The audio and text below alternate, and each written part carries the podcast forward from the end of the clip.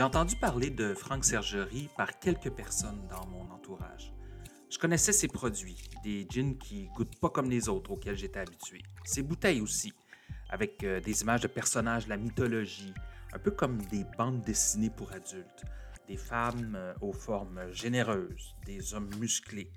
Quand on sait que la distillerie s'appelle Vice et Vertu, on comprend pourquoi. Plus vice que vertu, selon moi. Donc, ce Franck Sergerie m'intriguait. Surtout euh, que j'ai appris par la bande que c'est un médecin spécialiste, un radiologiste, qui a décidé de se lancer dans la production d'alcool. Ça augmentait encore plus ma curiosité. Alors, ce que j'ai fait, ben, comme tout le monde, je suis allé voir son profil Facebook. Disons que c'est pas l'image qu'on se fait d'un radiologiste. Sur sa photo de profil, on le voit en train d'analyser une radiographie avec ses grosses lunettes de soleil et il porte un casque de moto. Puis sur une autre photo, il a une barbe de trois jours, ressemble davantage à un acteur de cinéma, porte les cheveux un peu longs. Ma première impression, il a l'air d'un tripeux plus que d'un docteur. Et c'est pas mal le genre de gars que j'ai rencontré à sa distillerie, installé dans un petit complexe euh, commercial slash industriel de Saint-Augustin-de-Desmaures, à l'ouest de Québec. Travaillé beaucoup quand j'étais jeune dans les, dans les bars, les, hôtels. Jadis, on était des barman, on n'était pas des mixologues. C'était pas mal la même chose.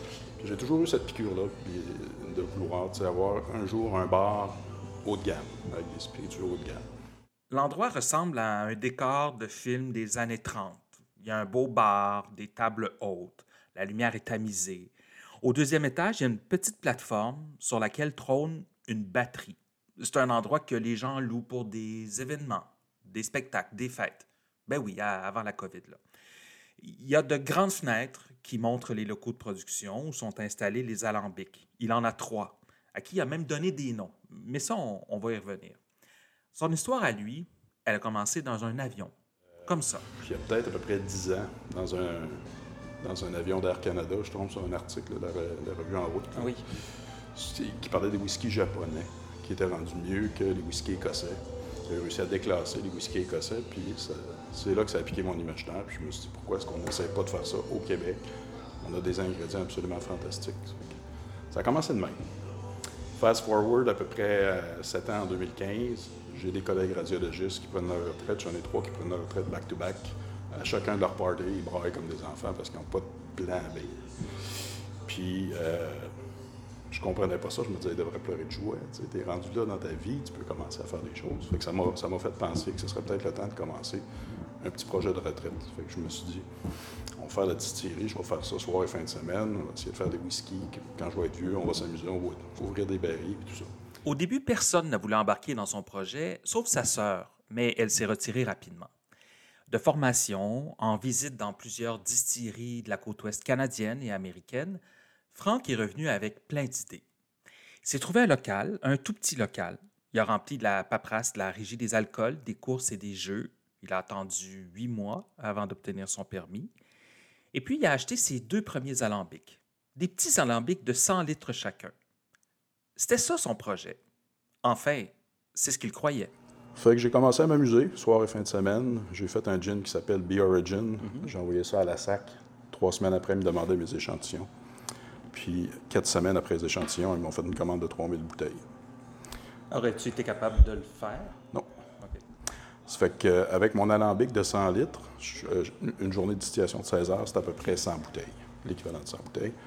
Là, tu as le distillat brut. Il faut que tu le laisses reposer, tu le dilues, tu l'embouteilles, tu mets les étiquettes et tout ça. Ça fait que je travaillais à temps plein à l'hôpital. Je calculais mes journées de congé de fin de semaine. Puis j'ai dit, j'arriverai pas. Là. Ça fait que j'ai envoyé, envoyé un premier 100 caisses, 1200 bouteilles à sac, comme trois mois plus tard. Puis après ça, 75. 75 caisses, puis un autre 75 caisses. La, SAC ont été assez, assez compréhensives. Mais là, je me suis dit, je ne peux pas continuer de travailler avec ce petit alambic-là. Mm-hmm. Pour augmenter sa capacité de production, il a commandé un nouvel alambic.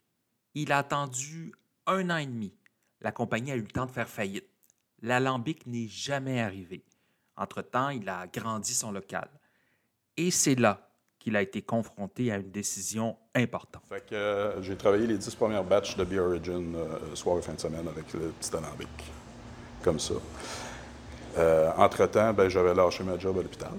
Ah oui? Oui. Ça fait qu'à l'automne 2017, il a fallu que je prenne la décision, quand ils ont fait la commande de 3000 bouteilles, est-ce que je vends la business ou est-ce que je lâche l'hôpital? Tu sais, J'avais l'avantage d'être actionnaire d'un- d'un groupe de cliniques radiologiques. Fait que ça me permet d'avoir beaucoup plus de latitude. Parce qu'à l'hôpital, on était 17 tu sais, pour les vacances puis tout ça. Puis temps partiel, tu peux pas à l'hôpital. Fait que j'ai lâché l'hôpital comme 20 ans d'avance, avant mon plan prévu de, de vie. Puis euh, je travaille trois jours semaine finalement en, en clinique. En puis clinique. Le reste du temps ici, pas, pas mal. Je le sais que ça peut sonner drôle d'entendre un médecin dire qu'il a lâché l'hôpital pour faire de l'alcool. Mais moi, ce que ça me montre, c'est à quel point la passion pour le projet peut être forte. Créer, jouer avec les saveurs, les ingrédients, faire ses recettes, faire des essais avec des fûts. C'est ça qui l'allume. Franck me fait faire le tour de sa distillerie. Il me montre le système qui permet de chauffer les cuves, les alambics. Il y a même un appareil qui permet de moudre le grain qui sert à fabriquer son alcool de base. Pour dire à quel point il pousse le projet plus loin, il a même acheté une terre où il fait pousser son propre grain. Mais euh, il y a deux ans, on a acheté notre propre terre euh, Ah agricole parce que moi, je voulais faire, c'est de l'alcool de blé majoritairement que je fais ici. Ma, ma vodka est de blé. Ça fait que c'est notre producteur de blé, mais je voulais avoir un blé bien particulier, qu'on appelle un blé blanc tendre d'hiver. C'est du sème à l'automne. C'est un blé qui est fait pour de la farine de pâtisserie. Fait que tu as plus de sucre, tu as moins de protéines, ça fait un alcool plus doux. Ça fait qu'on a acheté la terre pour ça, puis cette année, on a un super beau résultat, j'ai hâte de voir. C'est mon agriculteur qui exploite la terre, parce que moi, je n'ai pas le temps. C'est notre terre, il plante qu'est-ce qu'on veut. On y loue notre terre, puis après ça, il nous revend le grain. Mais la- cette- ce savoir-là, là, de dire je veux ce type de blé-là spécifiquement, ça, c'est par apprentissage, c'est par. C'est à euh, force de jaser avec différents distillateurs, puis lire, puis oui, de l'apprentissage. Euh, chaque, chaque sorte de blé a son profil tu sais, de protéines, puis de sucre. Puis de, de- c'est, un, des, c'est un des, des blés qui est le plus doux. Mais donc, est-ce que tu Et au début, tu n'as pas eu de la difficulté à le trouver, ton grain? Il il la première fois que tu en as fait, est-ce que c'était à partir de grains locaux aussi? Non. Euh, le but était de faire grain to glass depuis le début. Comme je vous dis, ça, c'était tout le système ici est arrivé un an et demi plus tard que prévu. Puis là, il fallait que je livre du gin à la sac. Ça fait comme beaucoup de distilleries, j'ai commencé avec du NGS, de l'alcool du commerce, que je redistille avec des aromates. Mais tous les produits ici sont distillés à 100% Il n'y a pas de blend, là, il n'y a pas de mélange pour en bouteille. De A à Z. C'est distillé à 100% Ça fait que quand ça est arrivé, là, on est tombé dans la production de grains. Puis euh, là, on, est en train d'évoluer vers Grain to Glass pour tous nos produits. Mais mon but était de tout ce qu'on faisait en mâche, en grains, de le mettre dans les barils. Parce que les barils, c'est trois ans. A- Les barils. On revient toujours à ça. Vous vous souvenez le projet initial, ouvrir un baril de temps en temps avec des chums? Ben, des barils, Franck en a plusieurs dans son entrepôt. Il essaie des choses, comme son gin Be Origin vieilli deux ans en fût de chêne. Mais ce qui l'attend, c'est son whisky. Puis ça, ben, faut attendre trois ans. J'essaie toutes sortes d'affaires. hein. Ça fait qu'il y a des whiskies qui vieillissent dans des barils de cognac, des barils de Porto, des barils de Sauternes. Puis des barils de chêne neuf aussi. Puis euh, on les prend où, les, euh, les barils? Les barils, les barils de chêne neuf, euh, c'est américain. C'est du chêne blanc américain. C'est un, un tonnelier euh, américain qui fait ça. Euh, les barils vieux, j'ai un broker de barils qui est à, à Los Angeles. Ça fait que eux, eux autres, leur job, c'est d'aller chercher des barils un peu partout dans le monde. Ça fait que là, à un moment donné, tu reçois un courriel. Hey, j'ai tant de barils de sauterne, puis tel prix, puis c'est le premier qui. Premier arrivé, premier servi. Les barils neufs, est-ce qu'ils arrivent déjà euh, brûlés? Là? Parce que la technique du brûlage, là, euh, Ouais, ça, c'est juste parce que ça fait un bout de temps qu'on les a. Mais euh, l'intérieur est brûlé. OK. Ça fait qu'on a différentes carbonisations qu'on peut choisir, là, de, de différents degrés de 1 à 5, mettons. Mhm. Ça fait que moi, je prends toujours un medium char qu'on appelle. Là, ça. Fait que je reste un peu dans le temps de, de- de se faire la main, puis tout ça. Après ça, on va jouer avec les, les, les degrés de torréfaction. Parce que plus, dépendant s'il est plus ou moins torréfié, ben, ça va changer le profil de, ton alcool par la suite. Je prends 30 secondes pour revenir sur l'expression grain to glass, du grain à la bouteille. Dans le monde de la distillerie, il y a essentiellement deux façons de faire. Acheter son alcool de base, l'alcool neutre, d'une entreprise spécialisée. La plus grosse, c'est euh, Greenfield, qui a une immense usine de production en Ontario. Je vous dirais que la grande majorité des distilleries du Québec font ça. Et puis, il y a les distilleries qui fabriquent elles-mêmes leur alcool neutre à base de grains ou de fruits. Hein, si vous avez écouté euh, l'épisode sur le gin de Camerise ou encore la vodka de patate, ben c'est ce qu'ils font aussi. Vice et Vertu le fait. Circa aussi. Euh, la Société secrète à Percé et quelques autres, comme l'équipe de la chaufferie à Granby. Mais ils sont vraiment plus rares. Il faut savoir que produire son propre alcool coûte vraiment plus cher, environ 4 à 5 fois plus cher. Mais ça donne souvent des goûts spécifiques, une signature. Et quand le projet, c'est de faire des alcools de A à Z, le concept du grain à la bouteille prend tout son sens. Et c'est un cran de plus quand le blé utilisé pousse sur ta propre terre. Revenons un peu aux alambics. Vice et Vertu en a trois, et ils ont des noms. Là, celui-là, c'est Eve. Ça, c'est venu de même ou c'est. Non, euh, Eve, c'était la, c'était comme la fondation. On n'est on pas la première distillerie au Québec, loin de là, mais on était dans ahead of the curve un petit peu. On était dans... Puis Eve, c'était comme la première, la fondation de la distillerie, tu sais, comme la femme originale. Le gin s'appelait The Origin aussi. Fait que le nom The Origin, ça vient du fait que je pensais pas être enceinte. En 2016, c'était pas facile de rentrer dans le SAQ, mais je voulais faire le projet pareil. J'ai dû me prendre un petit branding international un peu. Si jamais ça ne marche pas avec le on pourra faire d'autres choses. Fait que ça vient de là. Fait que Eve, c'est pour ça. L'alambic à gin, fait que comme j'ai eu plus d'alambic que prévu initialement, j'en ai gardé un pour les alcools aromatisés. J'ai gardé Eve pour les alcools. Et ici, on a Victor. Fait que Victor, finalement, c'était mon alambic qui allait me permettre d'être victorieux contre Corson. Puis ah. de, pouvoir euh, gagné la bataille. Puis en plus, ben, on lui a donné un petit nom un peu russe. L'architecture euh, rappelle un peu l'architecture. La, forme rappelle un petit peu l'architecture russe, le Saint-Pétersbourg et tout ça. Saint-Basile le Bienheureux. de là, Victor. Puis euh, notre troisième alambic, qui est le Stripping Still, qui est arrivé, euh, ça fait à peu près six mois, là, six, mois. Ça s'appelle Vegas, parce que c'est un stripping still, la strip. La strip, dans ses alambics, il fait bien sûr ses gins, son aquavit, c'est une eau de vie, du whisky et plus récemment une vodka qu'il va lancer à l'automne. La vodka, quand je l'ai fait, euh, c'est erreur aussi. Ça fait que finalement, on la, je la distille, euh, je la rectifie une fois. Mm-hmm. Ça, c'est ce que ça sent. Ça, c'est des low wines, by the way. vous allez voir qu'au début, c'est pas super. Ça donne pas vraiment le goût. Là. Ouais, c'est. Ça de soufre. Ouais. puis, euh, ça pogne un peu dans, au nez. ça, c'est, ça, c'est l'alcool qui est retiré avec tous les poisons dedans, puis le méthanol, puis l'acétone, puis tout. Fait que ça, je mets ça là-dedans. Là, il est, plein, il est plein, il prend à partir, je vais le distiller demain. Euh, puis là, je fais une rectification. Puis ce qui sort de là, déjà, c'est vraiment pas mal bon. Après ça, on le filtre au charbon, puis j'y refais une troisième distillation avec les collants.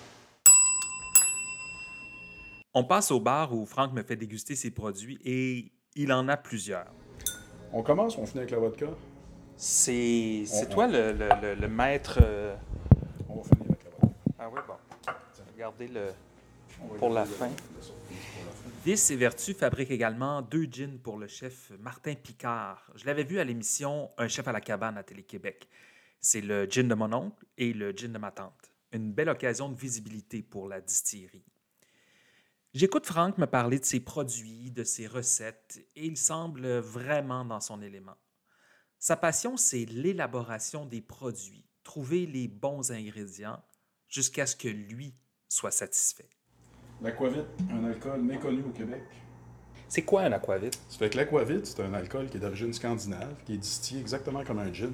Sauf qu'au lieu de mettre de la baie de Genièvre comme aromate principale, tu vas mettre soit de la graine de ou de la nette nous autres, ou les deux, un mix des deux. Fait nous, on est allé en, dans le carvi, ce qu'on sent au nez. On a voulu donner, souvent la coivette est un peu dose, fait qu'on a voulu donner un petit kick avec euh, la menthe. fait que vous allez sentir la, menthe verte là-dedans. Oui. On a de l'écorce de bouleau, bien sûr. On a un petit peu de sumac, puis on a de la, fleur d'hibiscus. Il y a juste toi qui en fais de ça? On est trois. Trois? quand tu vas dans l'Ouest canadien ou américain, les distilleries ont toutes euh, deux, trois gins puis mettons 4 aquavit. Ça fait que on a trippé quand on, quand on était allé là-bas. On était allé à un congrès de distillateur à Portland, puis on avait fait le tour, puis on est revenu ici, puis on a dit on veut faire de l'aquavit. Fait que euh, notre agence Raisin a dit non, non, pas d'aquavit, j'en ai dans mon portfolio, puis ça se vend pas. Fait qu'on a dit, on va en faire pareil parce qu'on aime ça nous autres. Fait que le but à la base, moi, c'est de faire des produits que j'aime. Mhm. Puis après ça, si les gens l'aiment, tant mieux. Tu sais, je fais je ne vais pas faire un produit pour vendre le plus possible. Je fais des produits honnêtes que sais, moi, quand je développe un produit avec mes aromates, après ça, quand je fais mon panier d'aromates, je les mets en macération. Mon, mon, mon processus, quand je développe un produit, c'est mes petits bocaux, on se prend 0.1 ml ici, puis là, on dit, Puis là, ça nous donne une proportion, mais après ça, on se fait un panier d'aromates. Puis là, c'est la vapeur qui passe à travers les. C'est pas la même game partout. Mm. C'est plus long. Après ça, il faut tweaker. On va mettre un peu plus de, de, de sumac, ou plus d'affaires. Là, on redistille. Mon but premier, c'est de faire le meilleur whisky au monde avec les ingrédients du Québec. Ah, bon, Ça on reste- y vient, là. ça reste ça, là. OK. Ça fait que mon but, c'était de faire ça parce que je me dis, si je veux faire le meilleur whisky au monde avec les ingrédients du Québec, ce ne sera pas du jour au lendemain. Là. Tu sais, ça fait que j'ai dit, on va commencer tout de suite, se faire une expertise avec le temps, puis on va être capable de transmettre ça à des générations futures. Puis tout. Ça Non, le, le- le- le projet, c'était ça. Le fait que tu sois scientifique de formation, est-ce que c'est un avantage pour jouer avec tout ça? Là? Ben, ça, ça nuit pas. Ça nuit pas. T'en as pas besoin, je pense, quand tu comprends quelques principes de base. C'est sûr que ça nuit pas. C'est pas un prérequis. c'est pas un prérequis. Un doctorat en radiologie, c'est pas, un- Non, non, c'est pas un prérequis. C'est pas un prérequis. Mais quand tu as des petites notions de physique puis de, de- de chimie un peu là, Mhm. pour la distillation, puis tout ce qui vient autour, Mhm. les températures. puis,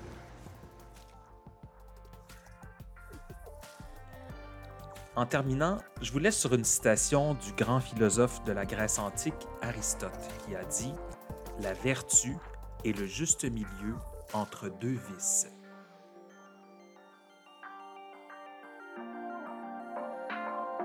Alambic et compagnie est aussi sur Facebook et Instagram, de même que sur Apple Podcast, Google Podcast et Spotify. Abonnez-vous et partagez.